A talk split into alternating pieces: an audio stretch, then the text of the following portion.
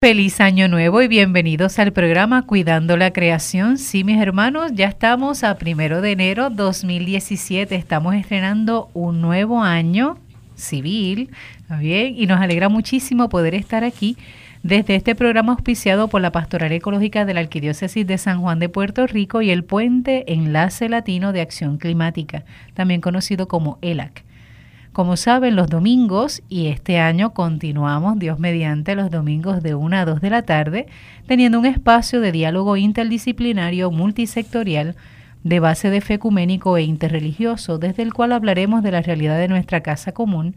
Hoy estaremos hablando sobre el tema de una ecotienda llamada Chihuiña y nos va a acompañar eh, Joel Frankie Gil de la Madrid para hablar sobre esa ecotienda tan interesante.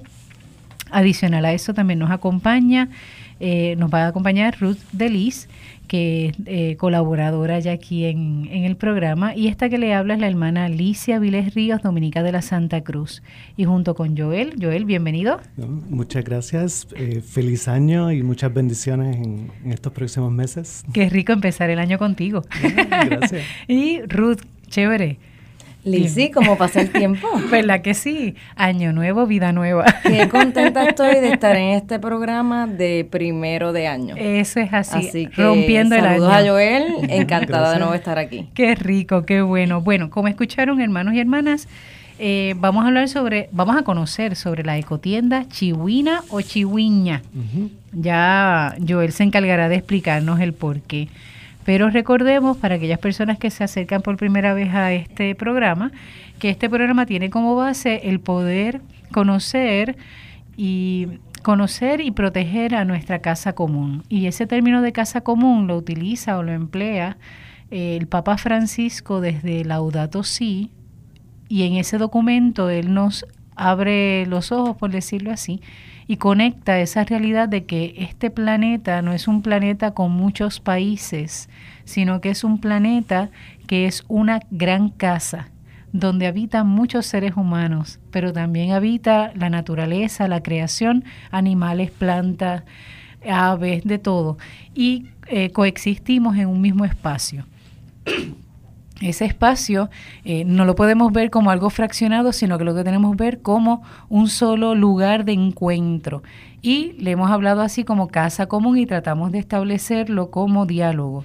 Y dentro de esa casa común funcionamos desde la política, la economía, lo social, el encuentro de espacio de seres humanos y del entorno.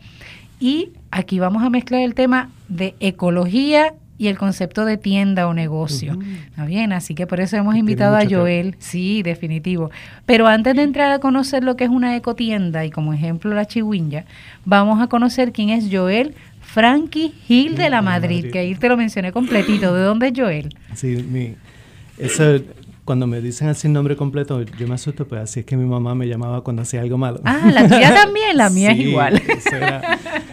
pero eh, que puede decir muchas cosas. Joel es, una persona polifacética y autodenominado arroz blanco, pues está metido en tanta y tanta cosa eh, desde siempre. Eh, mi último proyecto es este de la, de, la pero eh, Joel es un viajero, Joel es un activista ambiental y y todo lo que yo, estoy hablando en tercera persona, todo lo que... como si fuera otra persona. eh, es para, para, que me puedan, ajá, para que me puedan hacer preguntas de, de Joel, entonces ahí yo, le, contesto. Tú hablas por como este, exacto, como este otro personaje. Eh, mi vida me ha llevado por muchos sitios y por muchos caminos, y, pero siempre el, el camino de, de, del ambiente, la protección, la restauración y la conservación del ambiente ha sido ha sido parte de mi corazón y, a lo que más le he puesto energía durante todo este tiempo. Eh, que no sé ni siquiera por dónde empezar.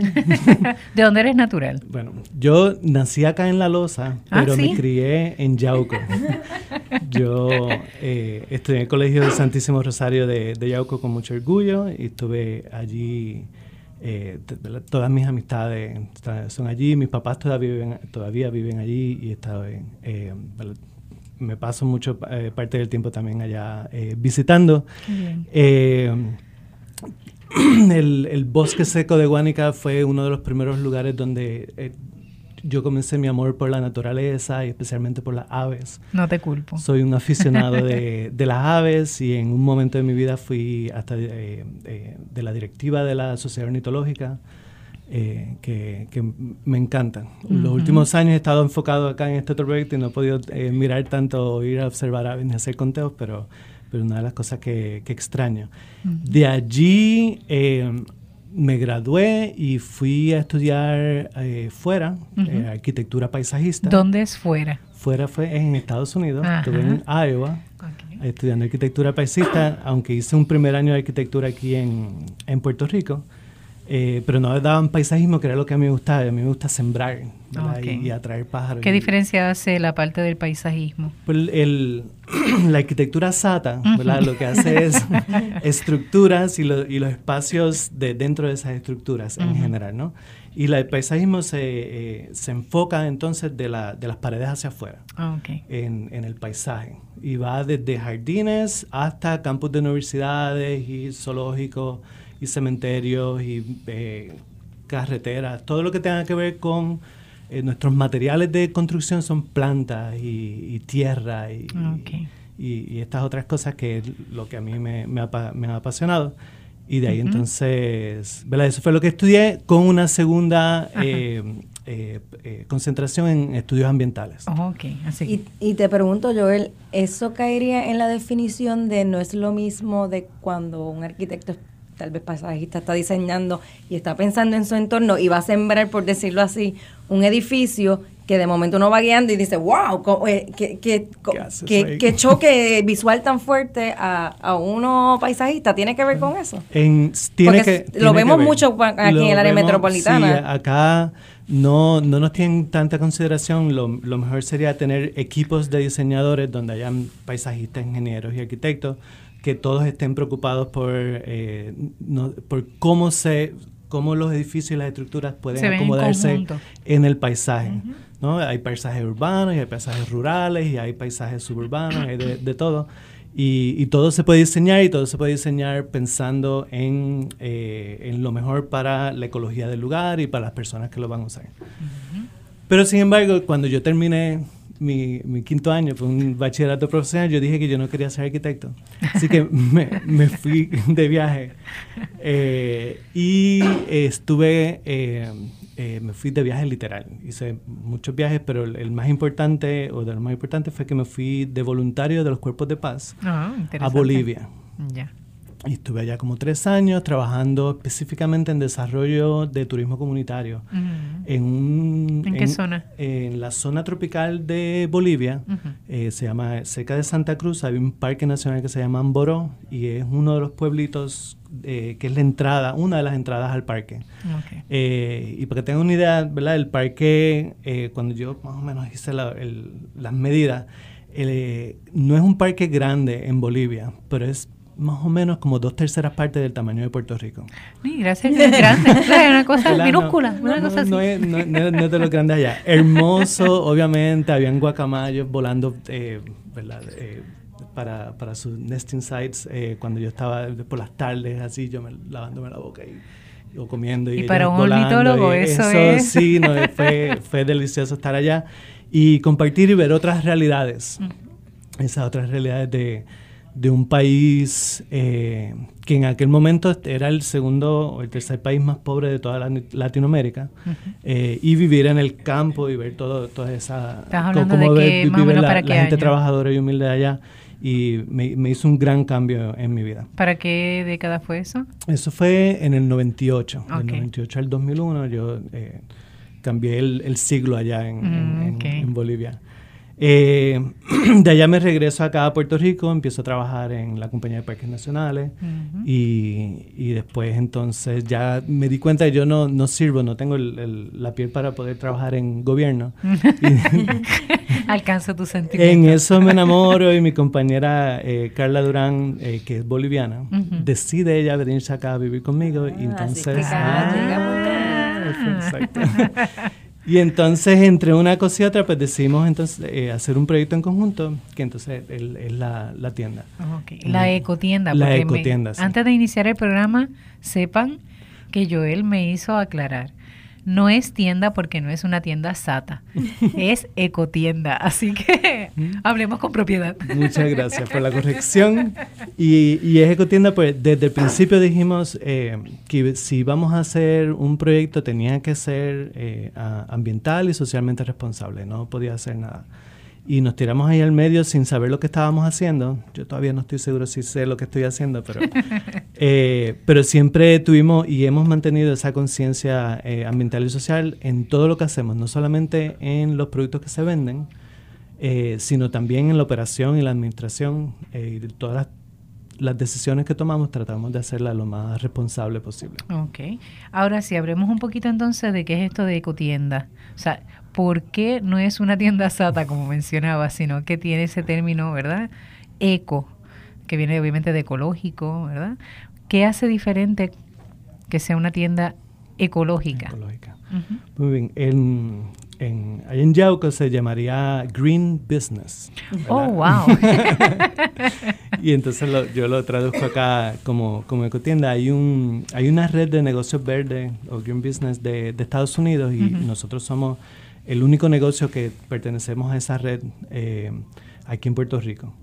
Eh, y ellos, ellos nos evalúan eh, por cierta, ciertas características, especialmente en la operación de, la tienda, para que cumplamos con, unos requisitos para poder llamarnos eh, cotienda, ¿no? Porque tampoco es que yo me lo inventé y lo... Y si no es por el nombre, es por realmente la esencia de la tienda, el concepto. Que entonces ahí eh, están las cosas semi-obvias de, una operación ambientalmente responsable, que voy a ir por, por, por ella.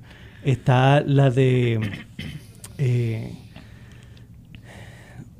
la, de, apoyar a la comunidad en donde está el negocio, todas las cosas que pasan allí. El, negocio lo tenemos en Río Piedra, que es una, una, comunidad bastante activa y, fuerte con las cosas que, qué que, hace.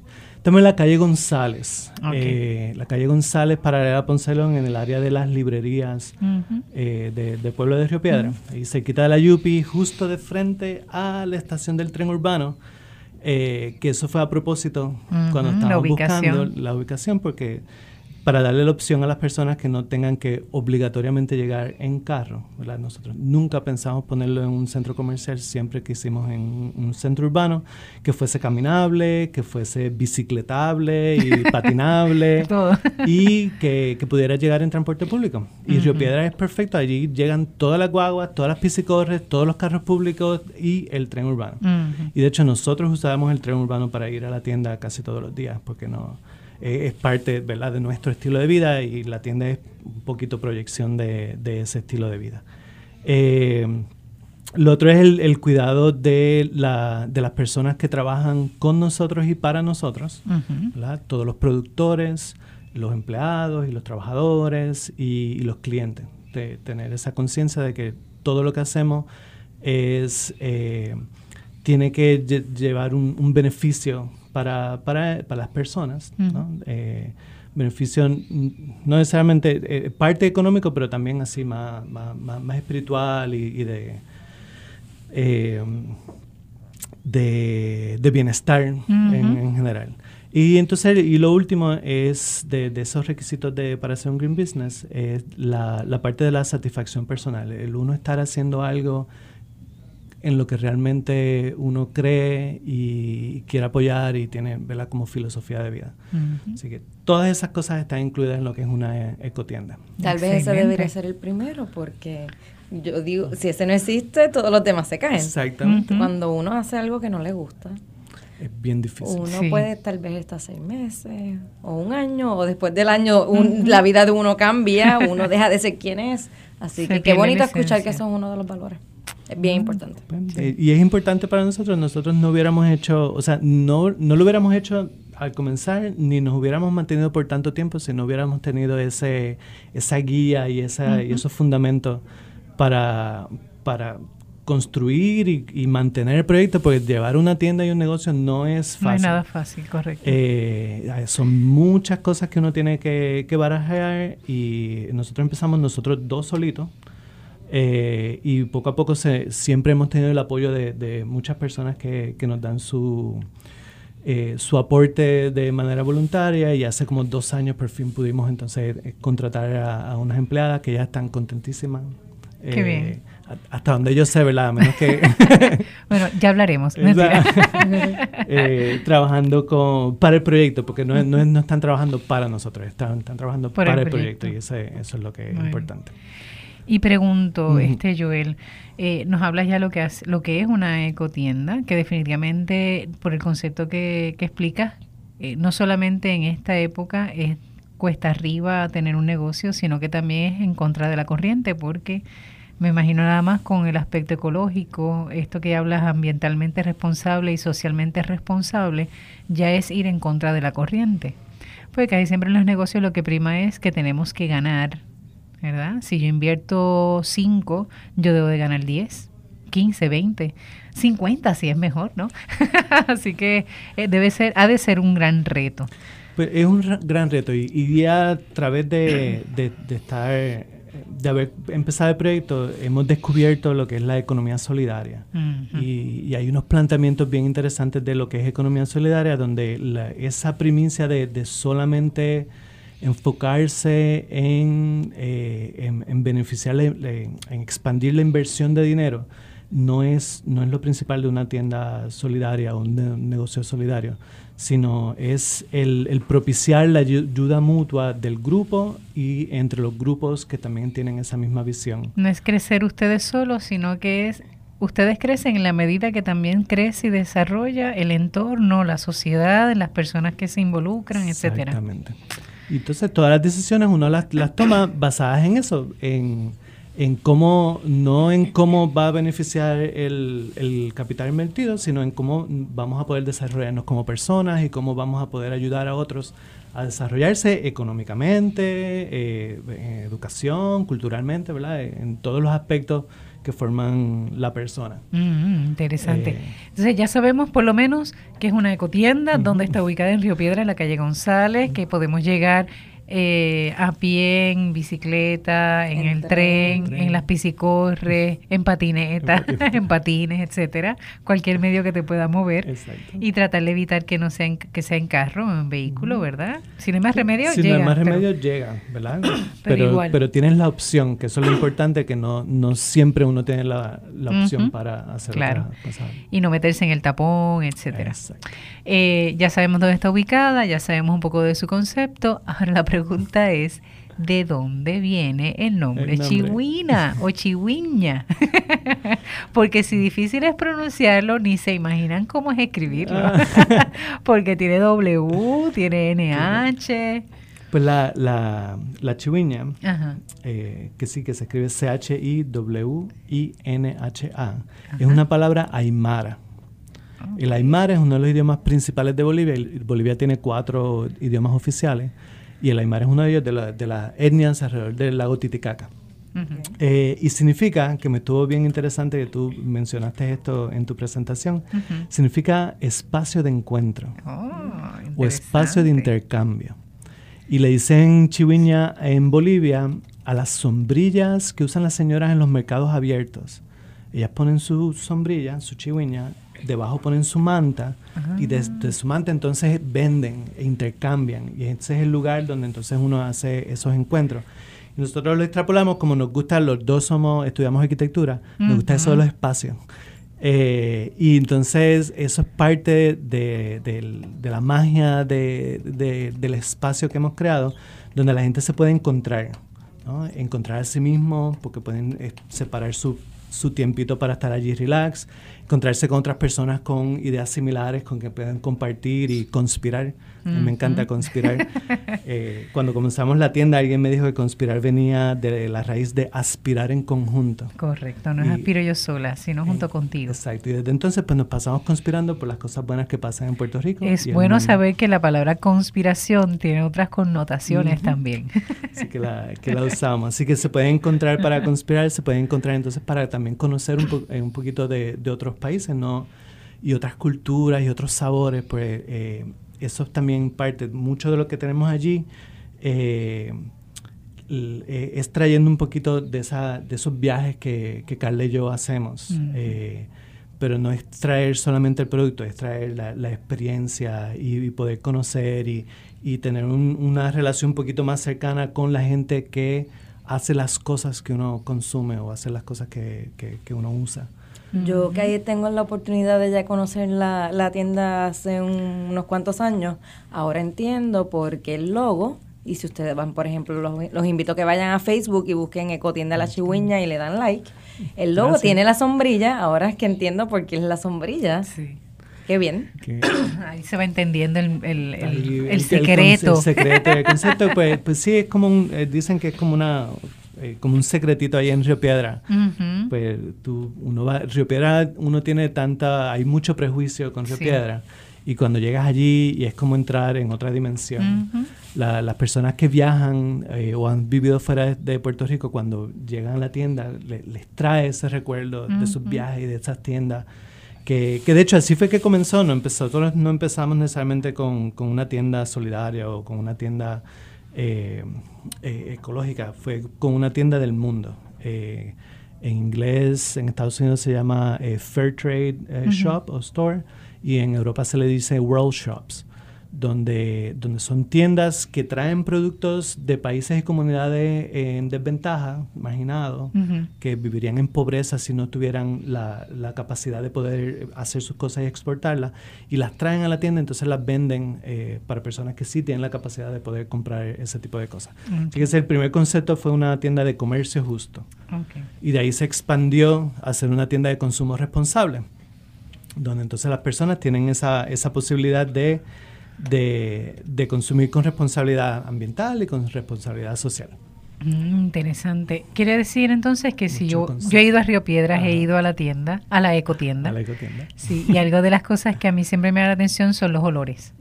Eh, aparte de que soy bastante alérgica a los olores, eh, siempre entro con un poquito así de cuidado, ¿no? Porque a veces hay olores, por ejemplo, de inciensos y demás que pues me activan rápido la alergia. Eh, así que inicio con la nariz, después sigo con la boca para que no haya inconveniente. Pero sí es un lugar que tiene mezcla de olores, ¿no? O sea, uno puede eh, oler incluso hasta el café, porque el café allí es otra cosa. es el café, es el incienso, es esto, es incluso el olor de los textiles, del, de, de, las telas, ¿no? Eh, y si usted gusta, ¿verdad?, de desarrollar su olfato, allí es bien interesante, es por lo menos la experiencia aun cuando me trae problemas el oler de ese modo, porque puede ser que me active alguna alergia, aún así me gusta disfrutar de eso, ¿no? Gustar de, los olores.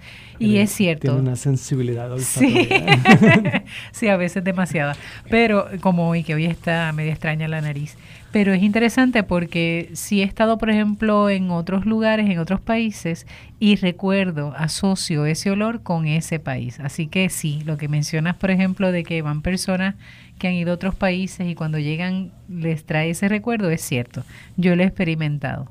Eh, así que les invito, ¿verdad?, que tengan esa experiencia ustedes también. Te pregunto, si si basan, ¿verdad?, en esto del consumo responsable, o la economía solidaria, etcétera, ¿de dónde vienen específicamente los productos eh, a la de la, ecotienda? Pues la hay, hay, como tres tipos de productos en general. Eh, dos de ellos vienen de afuera, y uno son los locales. Ok, cuando dices fuera... De fuera de Puerto Rico. Ok, sí.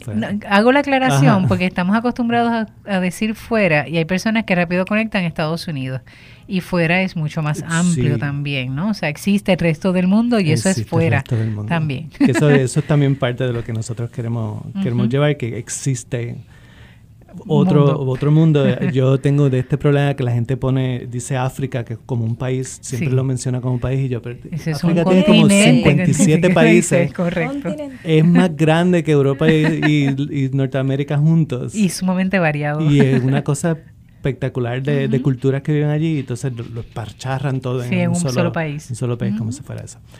Pues, pues tenemos, tenemos productos, de- todos los productos que vienen de afuera, tratamos de que tengan la, la conciencia ambiental y social a través de que estén certificados de comercio justo, fair trade. ¿Qué características tiene que Eh, tener?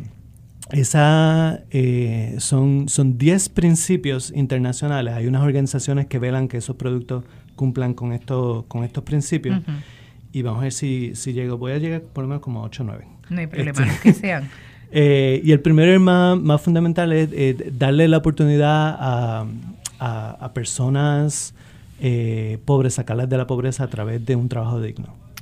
Eso, eso es lo más importante que O hace. sea, que en el país de origen sería de autogestión y ustedes entonces aprovecharían ese producto para poder venderlo acá y enviarían allá eh, las ganancias o de algún modo Pues, llega pues las mira, ganancias. es bien interesante porque comercio justo es, eh, es comercio.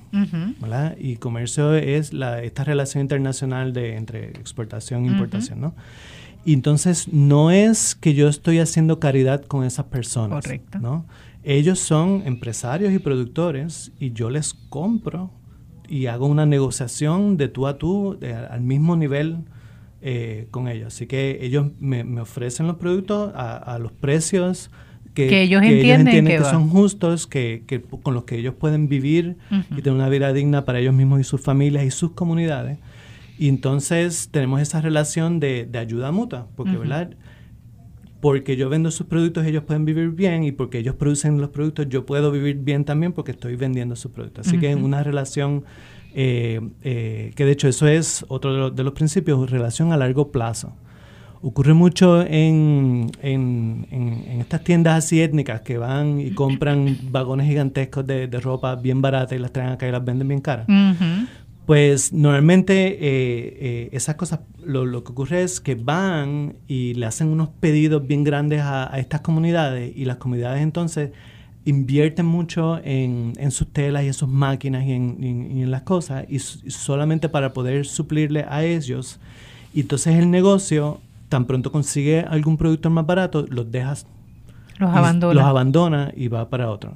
Entonces el comercio justo hace esa relación a largo plazo para poder eh, tener una estabilidad económica y un desarrollo económico para las comunidades. Así Mm, que nosotros comenzamos cuando eh, no- nos encantaría poder traer de todos los, la- los sitios de todas las comunidades, pero yendo por esa, por esa línea, pues una vez comenzamos con una comunidad, pues tratamos de apoyarla siempre y, y la tienda no es grande, así que compramos así chispitos, eh, un poquitos eh, productos, pero hemos estado los ocho años que lleva la tienda comprándoles siempre a ellos para entonces poder apoyarlos y que ellos puedan este eh, de- desarrollarse económicamente. Así que eso es otro principio de comercio justo. Qué bien. Joel, eh, una vez escuché, y es dentro del tema, por eso quiero hacerte la pregunta ahora, que todo esto del comercio justo comenzó en Puerto Rico. Ah, ¿Eso es cierto? Eso es cierto. Eso es cierto. El primer producto que se, que se comerció, comercializó en el mundo con el concepto este de, de- de ayudar a personas a desarrollarse económicamente, eh, fue un proyecto que de, la- la- el primer producto fue el mundillo Ah, de Puerto Rico. Tan hermoso. Una señora eh, eh, de la iglesia luterana que estaba aquí en los años 20, que aquí en Puerto Rico había una pobreza desastrosa en, en esa época, eh, 20 y 30, y entonces ya para, de- de- la desarrolló y, y empezó entonces a, a enviar a Estados Unidos, a, a las congregaciones de allá, los productos de Mundillo eh, con esa idea de, de que entonces allá apoyaran lo- los productos de acá. Eh, y, está en la, y está en la historia. Eh, de hecho, ese proyecto eh, se ha convertido en la cadena de tiendas de comercio justo más grande del mundo. Se llama 10,000 Villages, Mm. que están en todo Estados Unidos. Y tú vas a casi todas las ciudades de Estados Unidos y siempre hay una tiendita de, de 10,000 Villages eh, que vende productos. Ya no traen cosas de Puerto Rico necesariamente, pero, ¿verdad? El, Pero el pero, inicio. pero el inicio, inicio fue, fue de, de productos Mi gente acá de está Puerto Rico. escuchando, o sea, usted está empezando un año 2017 llenándose de orgullo, sabiendo que. Puerto Rico la puso en alto con ese modelo de comercio justo. Me parece interesante el concepto y a la verdad que no, no cabe otra que tiene que ser entonces una experiencia solidaria que te obliga entonces a valorar lo que estás, el producto que estás este, ofreciéndonos, ¿verdad? Uno puede decir vendiéndonos, y es cierto, no los vende, pero realmente nos los ofrece porque es de calidad, porque tiene una historia. Exacto. No es algo que, pues, sí, es un producto más de, de la tienda, no. Tiene su historia, tiene su origen, así que cuando usted vaya a Chihuahua, usted le va a preguntar cuál es el origen del producto que estoy adquiriendo. Es bueno, Sí, se supone sí. que Se no lo Se den, supone ¿verdad? que lo sepamos. Si Muy no, bien. estamos, mal, estamos mal. Hagan la prueba.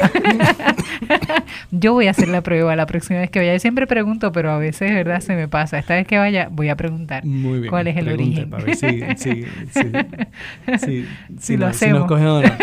Eh, pero sí, pero esa, esa, esa es la idea. Entonces, el, otra de las cosas bien importantes que, que, que ocurre es evitar la, la explotación la explotación de niños y la explotación de, de personas eh, Sí, trabajadoras. es una forma de esclavitud también, moderna. Eh, sí, sí. Hay, eh, estamos en el siglo XXI y empezando el 2017 y hay esclavos en el mundo. O sea, punto. Y esclavos que hacen cosas para nosotros. Claro. Que no es que te- son gente que está por allá desligada de nosotros.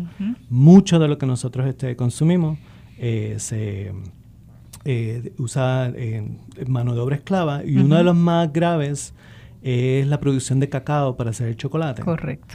A mí que me encanta. Ah, Sí, así que todas, lo- bueno, todas las marcas grandes de chocolate, no voy a mencionar marcas, pero esas que están pensando ustedes ahora mismo, Sí, la Nestlé.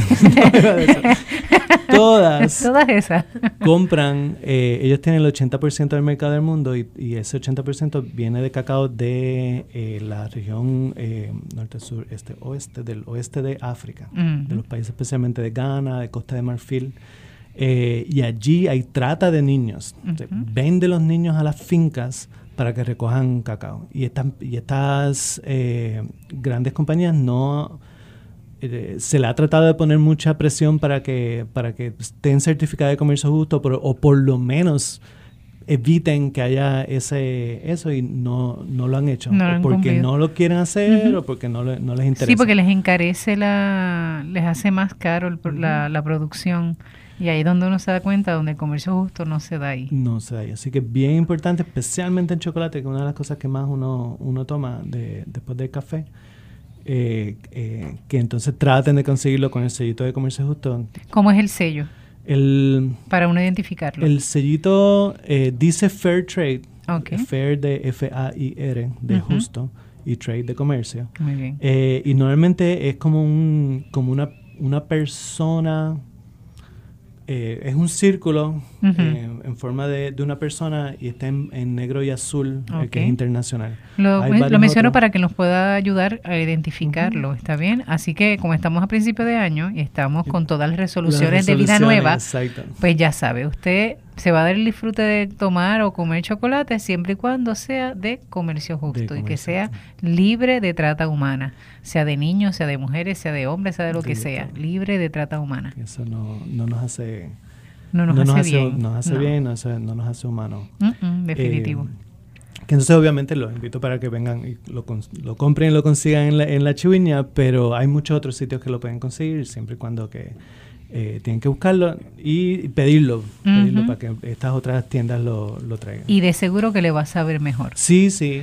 Porque tiene otro sabor ese fíjate, chocolate. Es bien interesante. Yo, yo no soy chocolatero. ¿No? Eh, soy de ese 3%. Tú y yo podemos salir juntos y podemos disfrutar. yo me como Eh, chocolate. Yo muero por el chocolate. Sí, yo soy de ese 3% de la humanidad que no le gusta el chocolate. No sé. Ay, qué bueno. Pero entonces descubrí por qué era. Y era que eh, en, en general lo que nosotros come- conocemos como chocolate son dulces de chocolate, no Ujú, chocolate sí. de verdad. Correcto.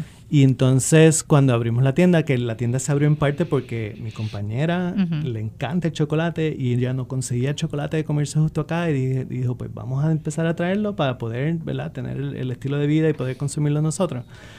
Eh, que entonces ahora ha sido ¿verdad? un problema porque tenemos demasiado chocolate. Ella tiene que aguantarse así para, para, para no, para no eso. Eh, que, que, entonces probé chocolate de verdad y entonces ahí dije, ah, con razón no me gustaba el chocolate. Que, que, a mí me gustan los sabores amargos. Yo me tomo el café el chocolate es amargo. el chocolate real es amargo, no es dulce. Sí. y esos amarguitos así eh, son bien ricos. Pero entonces puedo brincar allí para entonces aprovechar porque en Puerto Rico se está produciendo cacao. eh, y hay, hay un par de proyectos agroecológicos. Eh, ¿Dónde están ubicados? De, cacao.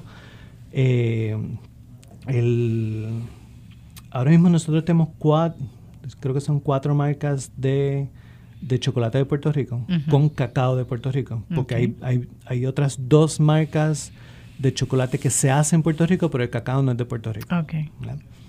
Eh, que son, son marcas pequeñas. Está Loisa Dark, que es de Loisa y Carolina.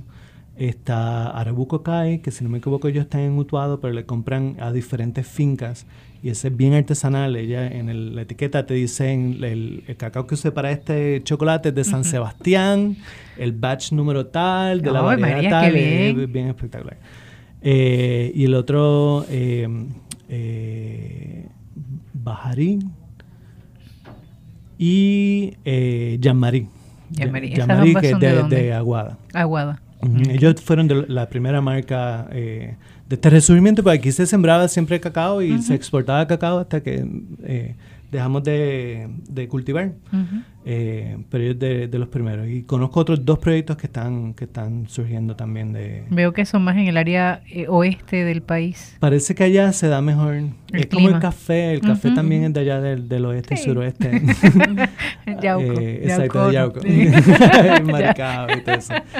Que entonces... Una de las cosas que nosotros aprendimos a eh, cuando estuvimos haciendo la tienda y habíamos comenzado con este proyecto que era de comercio justo y solamente íbamos a importar cosas de, de comercio justo, vimos que había un surgimiento, un movimiento eh, eh, económico diferente que estaba apostando a otras cosas aquí en Puerto Rico y entonces en, en, parte sentimos la presión de los clientes, pero en parte también por nuestro mismo, nuestra misma conciencia creamos un proyecto dentro de la Chiviña que se llama Rincón Eco Solidario de productos de Puerto Rico. Y les hacemos una evaluación bien similar a la de Comercio Justo, donde ellos nos tienen que decir cómo sus productos son, tienen la conciencia ambiental y social. Y entonces ahí eh, los escogemos y, entran a nosotros. Y tenemos desde artesanía hasta productos eh, comestibles incluyendo el cacao, el café, mermeladas y piques y teces y eh, jabones y bisutería y joyería y banditas de pelo.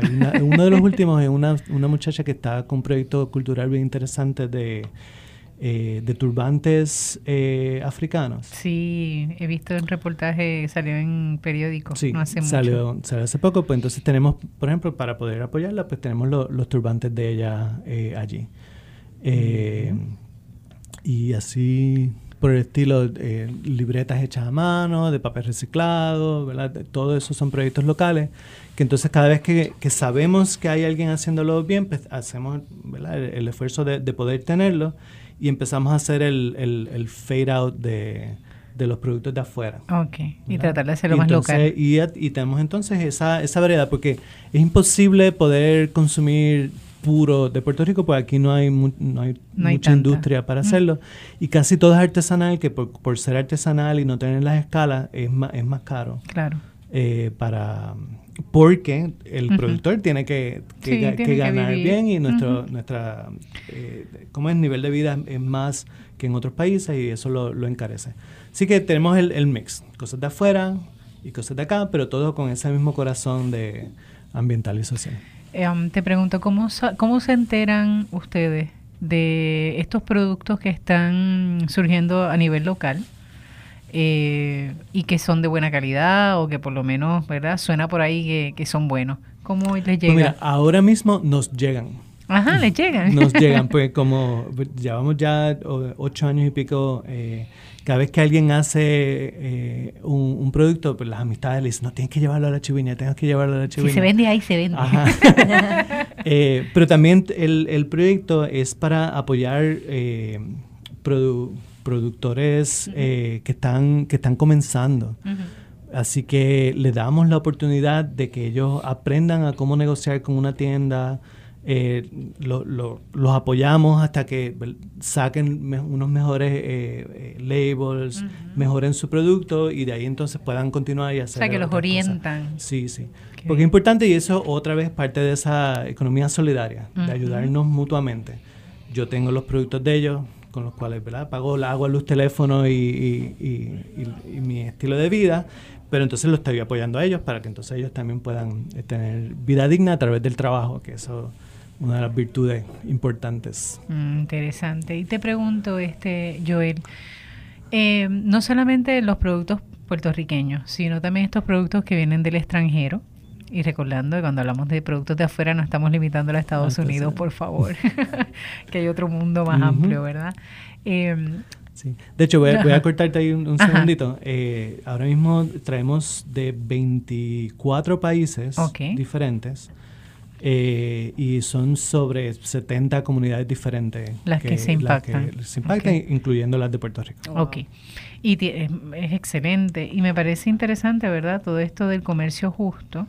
Eh, además de ser comercio justo, ¿verdad? Justo para la persona que lo produce, que lo trabaja y que ustedes, ¿verdad? Pueden hacer ese negocio y traérnoslo a nosotros y nosotros poder disfrutarlo cuán justo también son esos productos con respecto al ambiente. Pues uno de los principios, de esos 10 principios que nunca llegué a mencionar todos, uno de ellos es, la protección del ambiente. Así que eh, la, mucha, muchas de las comunidades, eh, especialmente por, por, la cuestión de, de, salud laboral, no usan eh, químicos tóxicos, tratan de utilizar de, rescatar materiales. Ahora mismo tenemos toda una línea del Salvador de carteras hechas de gomas de carro, por ejemplo. Y Vayan escuchando, por favor, gomas de carro se pueden utilizar, para hacer carteras. y tan hermosas. Todavía nos queda el Día de Reyes, así que pueden salir corriendo hay, cosas preciosas por allí. Sino que, de hecho, vamos a abrir eh, mañana, mar, el lunes, de lunes a jueves, vamos a estar abiertos esta semana. ¿De 2 de enero? Del 2 de enero al, al, 5. Así el 6 tengo que ir a casa de mi abuelita, así que no vamos a estar este, abiertos. Es justo, te lo mereces. y tu abuelita también. Así que, que, eso, que pueden eh, aprovechar. Ahorita hablamos del horario de la tienda para que los hermanos puedan aprovechar. Puedan, llegar. Pues el, eh, muchos de los productos son, son eh, reclamados y reciclados. Hay, hay ah, tenemos todo un rack de, de, de ¿cómo se llama?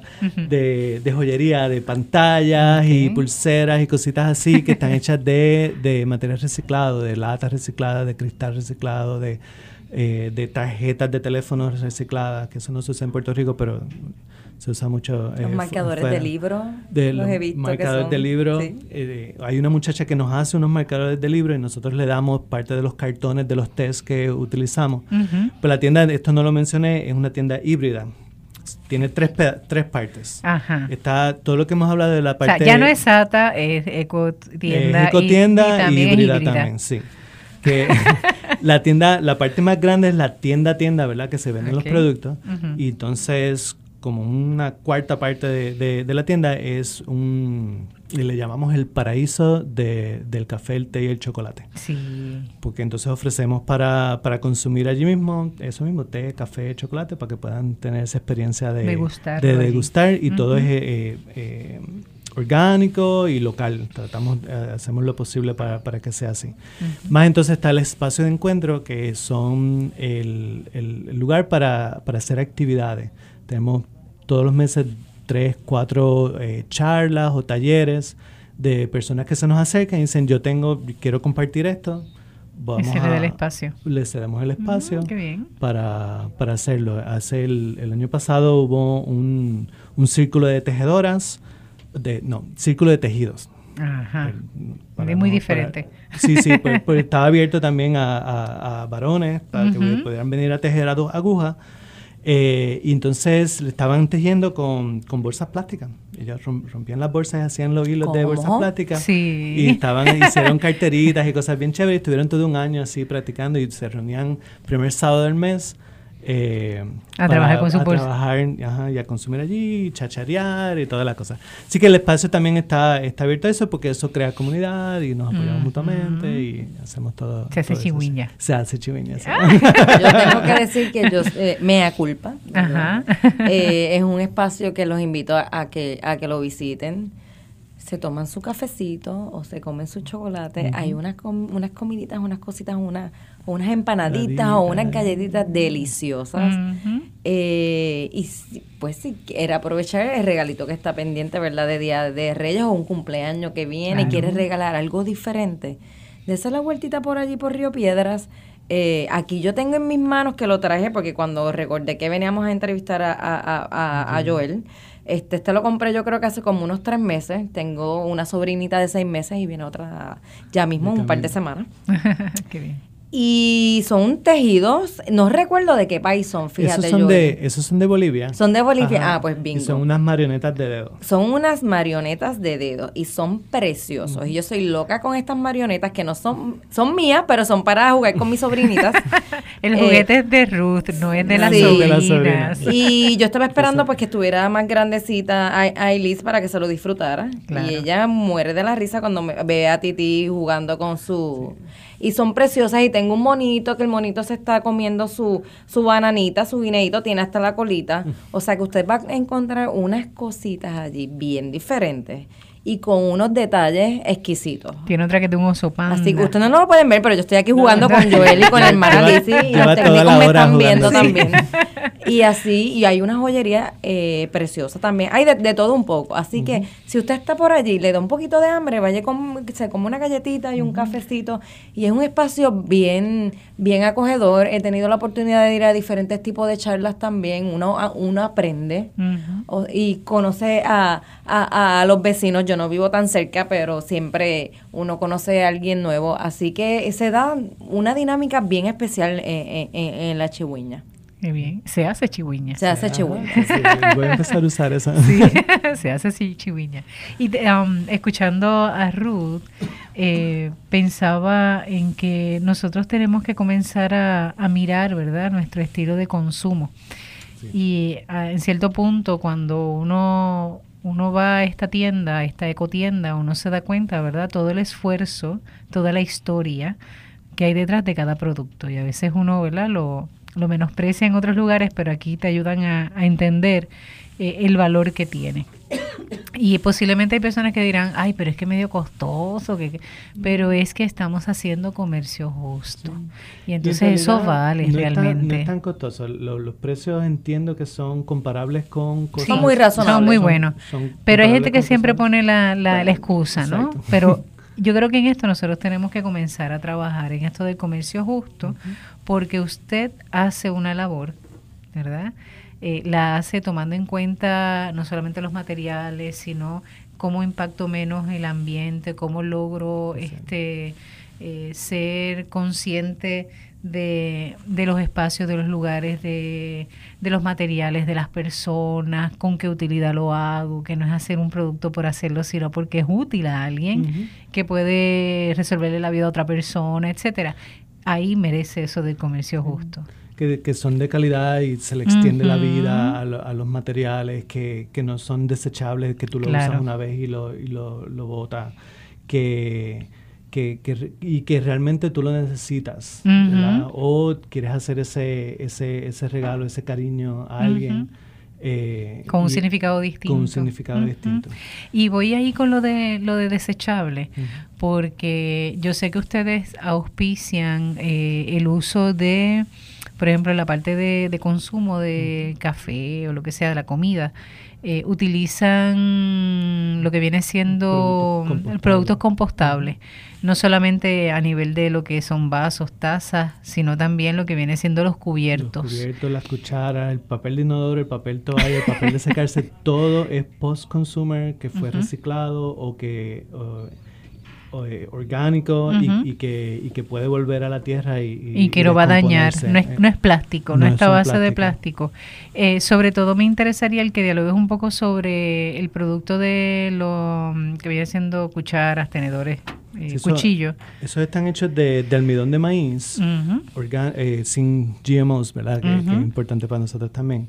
Eh, que entonces son reusables, mm. como, como, como de los plásticos, pues es un tipo de plástico, pero está hecho de maíz. Mm. Y ya cuando se, se deteriora y no lo puedes usar más, lo, lo, rompes y lo tiras a las matas y se convierte en, en, parte de la composta. parte de la composta. Que ese tipo de plástico, en vez de, de, durar 500 años, que es lo que supuestamente dura un plástico, ningún plástico se ha hecho, ha, durado 500 años, pues se hicieron hace como 100. Eh, pero es muy probable que duren. Pero duran Mucho más. Esto pues ya en 10, 12 años se descomponen mm. y los pudiste utilizar. Y nosotros llevamos desde que abrimos. O sea, cuando nosotros abrimos no, nunca tuvimos eh, eh, productos que no fueran biodegradables para servir, aunque fuesen más caros. Y, y, eso nosotros asumimos los costos y después de ahí lo lo, lo, lo, continuamos y ha sido desde siempre, incluyendo lo de las bolsas plásticas, que ahora empezando desde hoy no se pueden no se eh, dar bolsas plásticas en algunos negocios. Nosotros nunca hemos dado una bolsa plástica eh, y de hecho siempre tenemos la, la alternativa. La tradición, ¿no? Como el, el, hábito de preguntar a la persona si realmente necesita la bolsa. Y si las necesitas, las tenemos y son de, son de papel reciclado. Mm, Tampoco es cualquier papel, es que, que se le extendió la vida y no se cortaron más árboles para, para producirlo. Y ese mismo papel, son, muchas de ellas son reusables, porque son bien bonitas y las puedes usar para, para regalo. Y ya cuando pierden eh, su, su vida útil, pues entonces las pueden compostar. Y, eso ha sido desde siempre, eh, porque es parte de, lo, que nosotros... ¿Dónde consigue, por ejemplo, si yo tengo una fiesta en grande, por decirlo así, y yo quisiera, por ejemplo, no es inevitable, tengo que utilizar eh, cucharas, tenedores y, y, tenedores, ¿no? y cuchillos. Eh, Aquí en Puerto Rico, ¿hay alguna tienda que trabaja con pues ese material? Hay algunos sitios eh, de estos de, tiendas de, cosas de fiesta que, donde tú puedes conseguir esos productos. Sin embargo, nosotros los tenemos también disponibles eh, un poquito más económicos, pero son paquetes más grandes. Eh, para los negocios hay una distribuidora, se llama Caribe Compostables, que ellos te los venden por cajas de mil y dos mil, que esas nosotros lo, se los compramos a ellos pero entonces esos mismos paquetes, que son paquetes de 50, nosotros los tenemos disponibles. Si tienes una fiesta de 100, 200, 300 personas, pues En vez de comprar la de 500, la caja de 500, la, caja de 2000. De 2000. Gracias. Pues entonces vienen y, me, y, pueden comprar acá. Y los tengo todo disponible. Vasos, eh, servilletas, los cubiertos, eh, como es, cuchara, tenedor, cuchillo. Eh, y los vasitos de café, todo. Incluso la bolsa donde viene empacada. La bolsa donde vienen empacados, yo ahí no estoy seguro, yo creo que eso vienen, eso es plástico, desgraciadamente. Sí, por eso, sí, es lo único que, veo que sería como plástico, la experiencia que he tenido, pero igual es un, se disminuye un montón el, el uso de plástico con este tipo de, de productos. Lo mencionamos y lo resaltamos para que usted que nos está escuchando sepa que hay también alternativas, hay opciones, que uno puede hacerlo. Sí, lo ideal sería que cada cual llevara su set de, cubiertos en la cartera o en el bulto y llegue y lo haga. Yo lo he ido este, integrando y la tengo en mi, en mi cartera, mochila, bulto, maleta, maletín, como le quieran llamar, porque cabe de todo. Y tengo mi set de cubiertos hasta para sopa, para postre. sí, ahí, lo tengo, sí, tengo el set completo y es de metal, es el que utilizo básicamente en la casa. Y lo tengo pues para que me acompañe, así que cuando voy a alguna algún lugar a comer y me dan cubiertos de plástico, yo digo, no, no te preocupes, no le inviertas, yo tengo los míos. Y lo saco, no es porque sea titismiqui, sino porque es una forma de no impactar en nuestro ambiente, porque ese plástico en algún momento va a llegar al suelo, en algún momento puede llegar al mar, algún momento va a llegar a la basura, punto. Y es una forma de minimizar, ¿verdad? El daño. Y ahora mismo el problema más grande ambiental que tiene Puerto Rico son los vertederos y la disposición de, residuos, que mientras más acciones uno tome personal y en la familia y en su negocio para tratar de evitar que lleguen cosas al, al vertedero, eh, es mejor. Yo me las he hecho, porque en, mi tienda nosotros servimos comida y, una tienda genera una cantidad absurda de, basura, pero eh, lo, nosotros botamos a la basura ¿verdad? Lo que va a llegar al vertedero Lo realmente. que va a llegar al vertedero, después de, de separar para reciclar, separar para reusar, eh, una bolsa de esas de 13 galones, que ya- Ujú. en Yauco le dicen tall kitchen bag. Sí. ¿verdad? en Una- Cataño también. esa- una de esas bolsas de, de basura a la semana. Ok. O sea, prácticamente basura, un comercio Es basura cero. Sí. Yo imagino que los, los del camión de la basura dicen, ¿para qué pasamos por ahí? ¿Para qué pasamos Así por que- ahí? Sí, que, total. que generamos menos basura que una casa convencional aquí en Así Puerto que se puede. Con orgullo. sí. Qué bien, excelente. Gente, eh, han escuchado, ay, aparte, yo no lo mencioné, pero Joel no es muy mayor. Joel. ¿qué edad tú tienes? Yo, yo voy a, el mes que viene cumplo 43. Así que jovencito, Excelente. todavía un Yo te llevo dos, pero tranquilo. Estamos ahí. Somos unos nenes. Sí. Nenes. No, lo que voy es lo que resalto, ¿no? El hecho de que no estamos hablando de una persona, un viejo, vamos a decirlo así, una persona de muy hecha edad, sino que es una persona joven, un joven adulto, que tiene eh, la experiencia, ¿verdad?, de haber no solamente visitado otro país como Bolivia y otros lugares, sino también eh, su misma historia, su mismo origen, su mismo interés por la, por la naturaleza, su contacto con la naturaleza. No te culpo cuando mencionabas que el bosque seco te impresionó, porque realmente impresiona. Es un lugar, eh, no voy a decir que es mágico, pero es místico. Sí. Más allá que mágico, es místico el lugar, con sus variantes, su lugar siempre verde, su bosque siempre verde, el área del Guayacán Centenario, que es una belleza. Eh, realmente es fascinante. Y cómo tu trayectoria personal, ¿verdad? Y tu historia, tu, tus intereses, tus crisis, tus frustraciones y tus logros, ¿verdad? Han dado a- como resultado tener esta tienda no sata, sino una tienda ecotienda llamada La Chihuiña, que es el lugar este de encuentro, eh, que es el lugar este, este espacio, ¿verdad? De encuentro donde podemos conspirar porque aspiramos en conjunto. ¿Verdad? Así que me parece interesante. Ruth, ¿querías decir algo?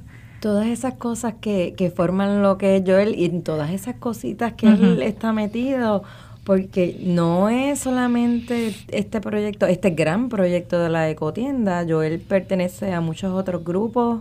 Me consta que está en la, por ejemplo, en la Junta de, de Vitrina Solidaria, Ok. que los vamos a invitar a que estén con nosotros Sí. Ese va a ser otro próximo programa. Muy bien. Y que no se desliga de lo Sí. que es eh, eh, una sociedad que es responsable, eh, como el comercio no solamente eh, anima- a, a- a pequeña escala puede, o sea, llegar a otro nivel, ¿no? Y es bien interesante. Joel, háblanos un segundito de esto. De, Vitrina es un, un proyecto maravilloso que, que lo que está es parte de este movimiento amplio de economía solidaria, de, de Ujú. poder formar una economía diferente que, que, que realmente es- venga de corazón y, y apoye esas cosas buenas, ¿verdad? Ujú. Apoye a las personas, apoye el, el planeta y los, los demás seres vivos. Eh, así que lo- los invito a vitrinasolidaria.org para que conozcan más y si tienen un, un proyecto eh, empresarial que quieren comenzar, busquen a través de allí eh, ayuda y apoyo que están haciendo las cosas bien chéveres. Y prometemos que se va a hacer un próximo programa. Sí. Conocer lo que es esto de vitrina solidaria. Así que te va a tocar, No, Joel, estar aquí otra vez. pues, de seguro. Qué bueno. Así que mil gracias, Joel, por Gracias estar aquí. Gracias por todo el esfuerzo. No solo tú, tú y todo lo que todo lo que implica tu persona, ¿no? Eh, tu compañera, tus empleadas que son parte de ese equipo de trabajo, la gente que no conocemos, que no sabemos sus rostros, pero que sabemos su historia por sus productos. Así que gracias por venir hoy, por sacar este espacio y compartir en un nuevo año las estas alternativas. Gracias, Joel. Ruth, gracias por estar. Gracias por este- estar aquí iniciando el año Sí, nuevamente. qué rico, me alegra muchísimo. Y hermanos y hermanas, como hemos escuchado, este año 2017 lo empezamos conociendo sobre esta ecotienda, que no es meramente una tienda, sino que es una tienda con muchísima historia que no solamente genera comercio, sino que es un comercio justo, que no solamente es un consumo responsable y una economía solidaria, sino que también busca cuidar el ambiente, no solo de Puerto Rico, sino de nuestra casa común. Así que nos alegra muchísimo que estén con nosotros nuevamente en este nuevo año 2017. Sigan celebrando, la Epifanía viene pronto, así que por favor pueden aprovechar para ir a la ecotienda Chigüiña todos los días hasta las seis y media. Sí, de, de 11 a 6 durante la semana y de 11 a 5 los sábados y los días de fiesta que abrimos. Que abrimos. Ok, muy bien. Así que si no, pueden buscar eh, por Facebook eh, Ecotienda, Chigüiña. Y ahí podrán entonces ampliar, ¿verdad?, su conocimiento y su experiencia con esta otra forma de hacer comercio, comercio justo y en consono o en eh, unión al cuidado de la creación. Dios le bendiga. Muchas bendiciones.